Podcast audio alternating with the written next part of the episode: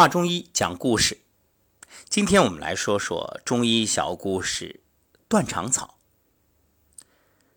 说到断肠草，大家都知道这个厉害，武侠小说当中的描述那是相当的多。那么，究竟断肠草它是怎样来的呢？话说乾隆皇帝三下江南，微服查访。为的是设法到海宁去看望自己的亲生父母，所以啊，这是掩人耳目之举。一路上，众多大内高手暗中保护，乾隆小行夜宿，鞍马劳顿，对人间旅途之苦颇有感受。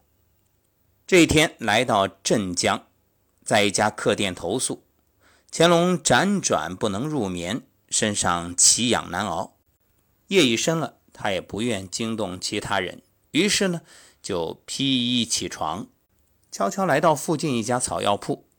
一名中年人拿着蜡烛为乾隆开了门，恕小生深夜打扰，求先生配点草药。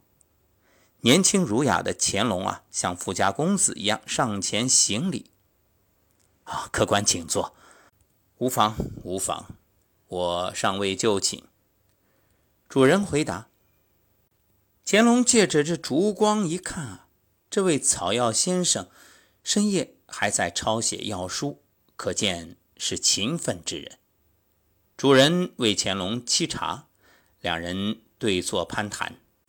乾隆也是爱才之人，聊得兴起，甚至忘了所谓何事。聊着聊着，身上又奇痒无比，忍不住抓挠，又怕失礼。还是这药铺掌柜看出端倪，出声相询。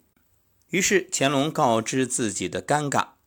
这位先生认真检查之后，对乾隆说：“客官，您这患的是疥癣，在民间呢叫疥癞疮，是皮肤病中的一种顽疾。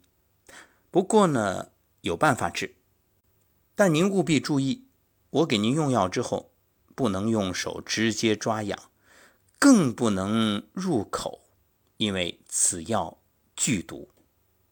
哦，先生能告诉我这草药的名字吗？乾隆好奇地问道。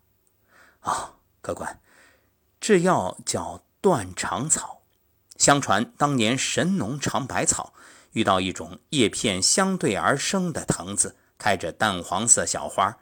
神农氏摘了几片嫩叶，放到口中品尝。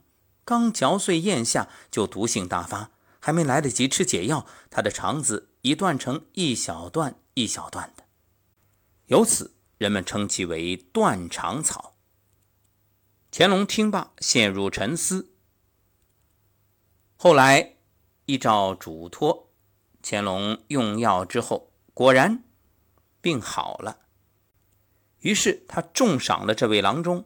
并挥毫为其草药店写下“神农百草堂”几个大字，从此这家药铺名震大江南北。